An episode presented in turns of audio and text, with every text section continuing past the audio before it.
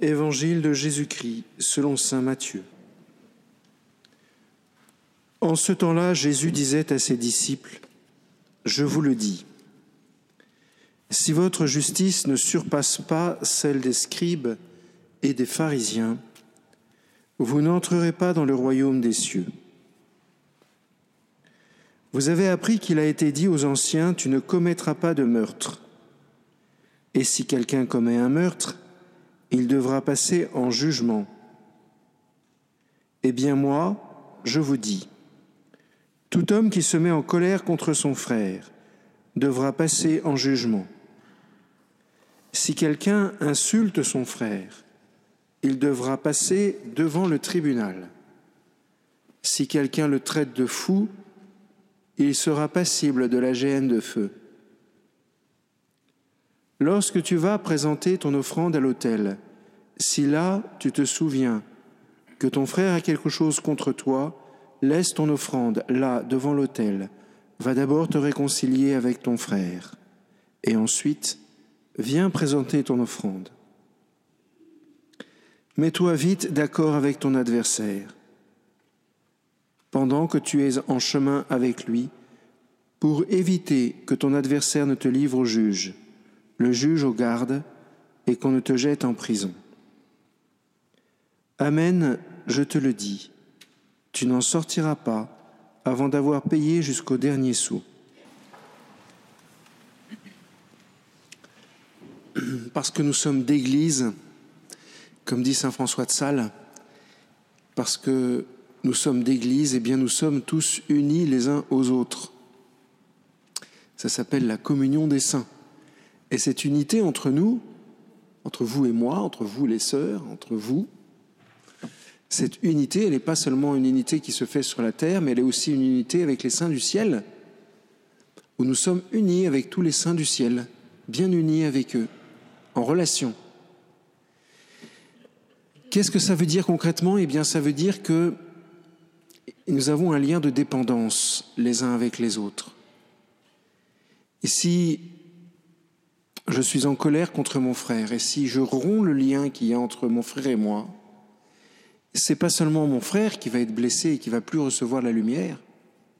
C'est pas seulement moi qui vais être blessé et qui va pas recevoir la lumière, mais c'est le corps entier qui est blessé.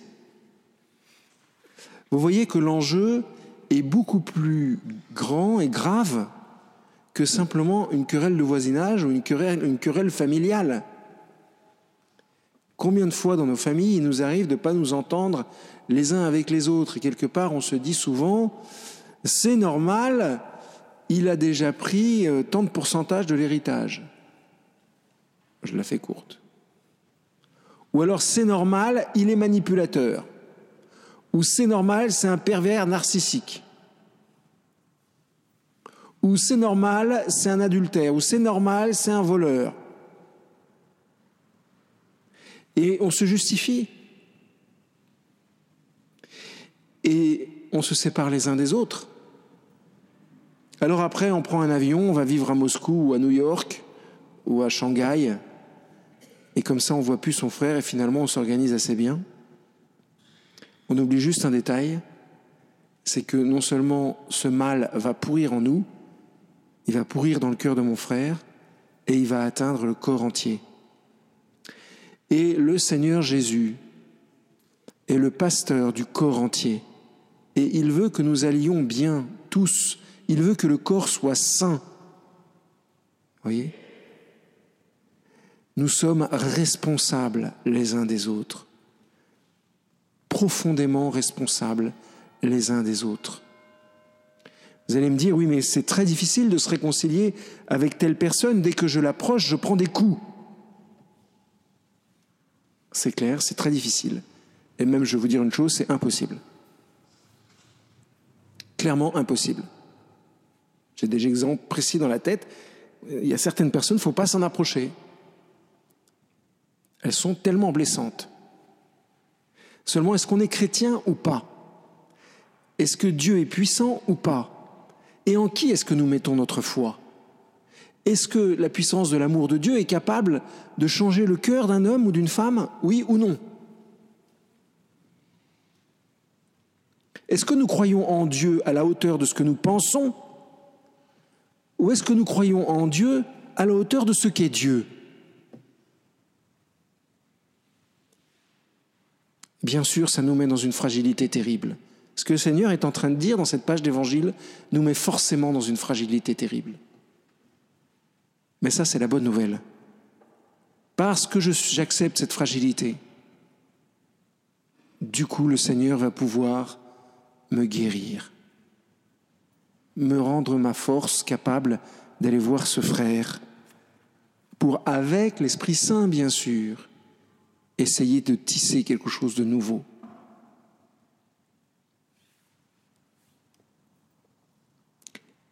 Une fois que j'ai dit cela, bien sûr, il faut s'écarter des criminels qui vous mettent un pistolet sur la tempe. Ça, c'est du bon sens. Mais vous voyez ce que je veux dire? La justice de Dieu dépasse celle des hommes, parce que Dieu nous, nous rend capables de dépasser cette justice. Alors, il y a bien sûr les frères et les sœurs qui nous entourent, avec qui nous pouvons nous entendre ou pas. Mais il y a aussi des frères et sœurs qu'on oublie, bien souvent, et avec qui parfois, moi je constate qu'on s'entend pas bien. Par exemple, frère Corps, à la manière de Saint François.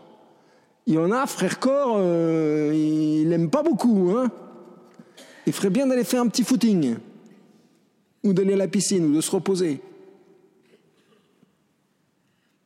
Et frère Arbre, et sœur Lune, et frère Soleil. Mon père, j'aime pas la campagne. Oh, bah, il faut que tu te réconcilies avec ton frère. Il y en a un paquet à la campagne des frères. Les lapins, les hérissons, les machins, les trucs. C'est pas tellement une plaisanterie, vous savez.